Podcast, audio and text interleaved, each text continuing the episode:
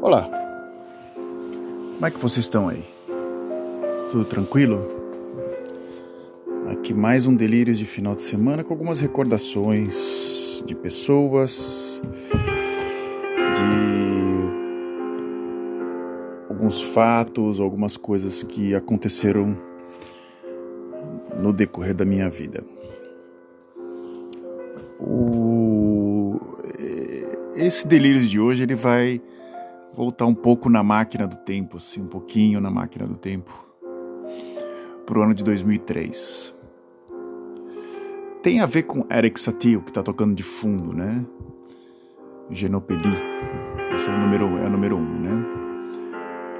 Eu é uma história um pouco à parte.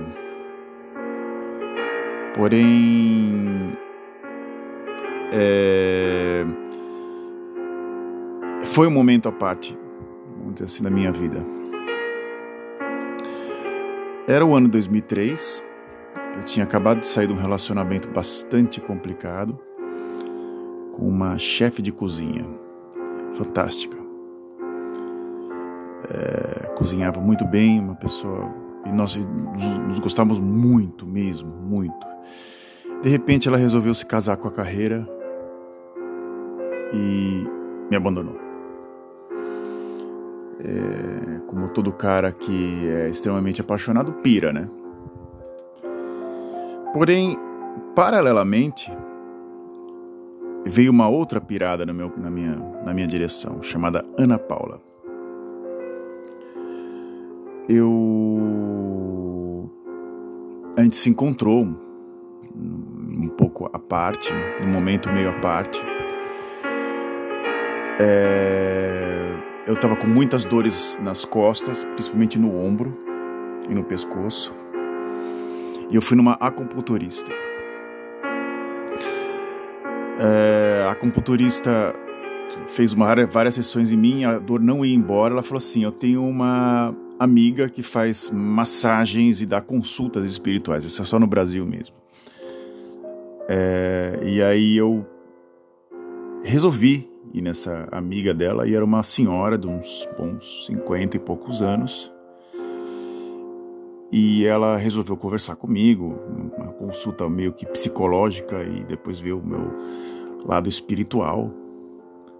Ela me colocou numa cama que tinha no fundo do uma espécie de um, de um quintal. E e lá ela me massageou nas costas e tirou, literalmente tirou a dor do meu, do, do, do meu ombro e do meu pescoço. Mas, nesse meio tempo, a filha dela, que morava no fundo, numa espécie de uma edícula, saiu do, de um quartinho e eu olhei e falei assim: da onde veio isso, né? Quem é? Quem é essa? E aí começou a minha história com Ana Paula. Eu voltei para com turista e perguntei quem era aquela moça que saiu. Ah, aquela era minha melhor, minha melhor, é minha melhor amiga. Eu falei, olha, eu quero o e-mail dela. Eu um eu escrevi um e-mail e a gente se encontrou uma semana depois do e-mail. Ela comentou comigo que ela tinha também sido meio que, entre aspas, abandonada pelo namorado, que era um veterinário, e também tinha se casado com o trabalho dele e não tinha estava mais junto com o trabalho dele do que com ela. Eles estavam temporariamente separados. E a gente acabou se juntando por alguns meses. Aquelas encontros de finais de semana só. Ana Paula era linda. Linda, linda, linda mesmo. Ana Paula era linda. De um sorriso enigmático, de um corpo assim escultural e fantástico, assim. Era... Ela fazia qualquer cara sonhar, vamos dizer assim. E eu fui um deles.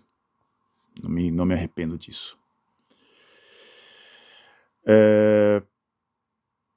Então, é... a gente se encontrava de final de semana e às vezes a gente fazia assim uma saída de noite, ou no cinema, ou num restaurante. Restaurante a gente ia muito.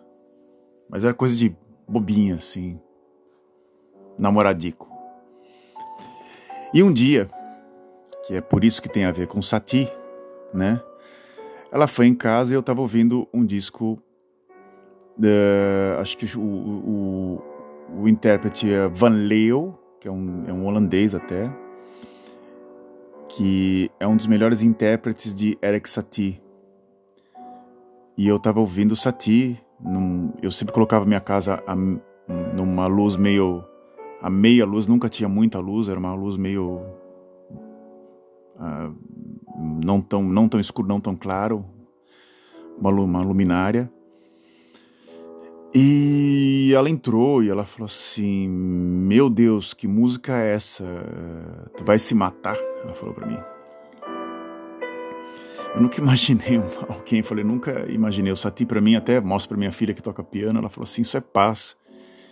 Isso é muito tranquilo, Eric Satie. Não tem a ver com suicídio. Não tem a ver com depressão. Tem a ver com calma, disse a minha filha. E era isso que eu sentia quando eu via Eric Satie. E ela entrou e eu de imediato tirei a música. E ela gostava de axé, gostava de, de, de coisas um pouco mais é, alegres assim, né? Até que um dia a gente foi para um, a gente saiu, a gente foi num restaurante depois de um final de semana, assim, a gente passava um sábado e um domingo junto. Acho que foram no máximo, não sei quantos finais de semana que nós passamos juntos. A gente foi num restaurante e ela olhou para mim e falou assim: "Eu gostaria muito de gostar de você". E nunca mais a gente se encontrou. É, nunca mais mesmo. Foi o último encontro entre nós. Ela me mandou depois uma carta coisa que não acontecia, era raro, entregou na recepção do meu, do meu prédio. Uma carta longa, assim, explicando uma série de coisas. Histórias até meio confusas, assim, no meio da carta. Eu joguei a carta fora, falei assim: Isso aqui não é para mim, isso aqui é para outra pessoa, deve ser. Ela não, o que ela não tem coragem para falar pro namorado, ela falou para mim. Né? E anos depois, que é aí que vem a história mais pesada, a gente continuou conversando depois que eu, eu me mudei de país. A gente continuou se conversando, conversando pelo Messenger, né? E aí ela tinha tentado, ela estava ela tava com um problema com border, não, ela tinha um outro namorado, o namorado tinha sofrido um acidente de moto. E ela mandou o cara embora. Ela se divorciou do cara, ela ia se casar com o cara. E ela se casou com outro cara. Eu achando que ela estava muito bem, mandou para mim fotografia do, do, do, apartamento, onde ela morava, das motos, que ela era motoqueira, ela colecionava. Colecionadora de motos, né? Isso é uma base. E o marido também. Ela resolveu, vamos dizer assim, abrir o jogo comigo. Falou assim: eu tenho borderline eu sofro disso, de borderline. É uma espécie de uma pessoa está no limite. Né? E eu tentei duas vezes me suicidar e mandou uma foto do braço dela totalmente riscado. Né? Totalmente cortado. Tentou cortar duas vezes o pulso. Eu falei, meu, não era eu. Sati acabou pegando uma essência dela e trazendo para fora, assim. Naquele momento ela falou assim: está querendo se matar? Era ela que queria. Então, para mim, toda vez que eu ouço o Sati, me vêm essas lembranças. É, são tristes, né? são terríveis. Porém, são, são lembranças que eu, coisas que eu falo, que eu costumo girar na minha cabeça nesse delírio que agora está com nova roupagem. Gostou do novo formato do Lírios? Quer ser citado? Se você me conhece, né? Manda uma mensagem para mim, né?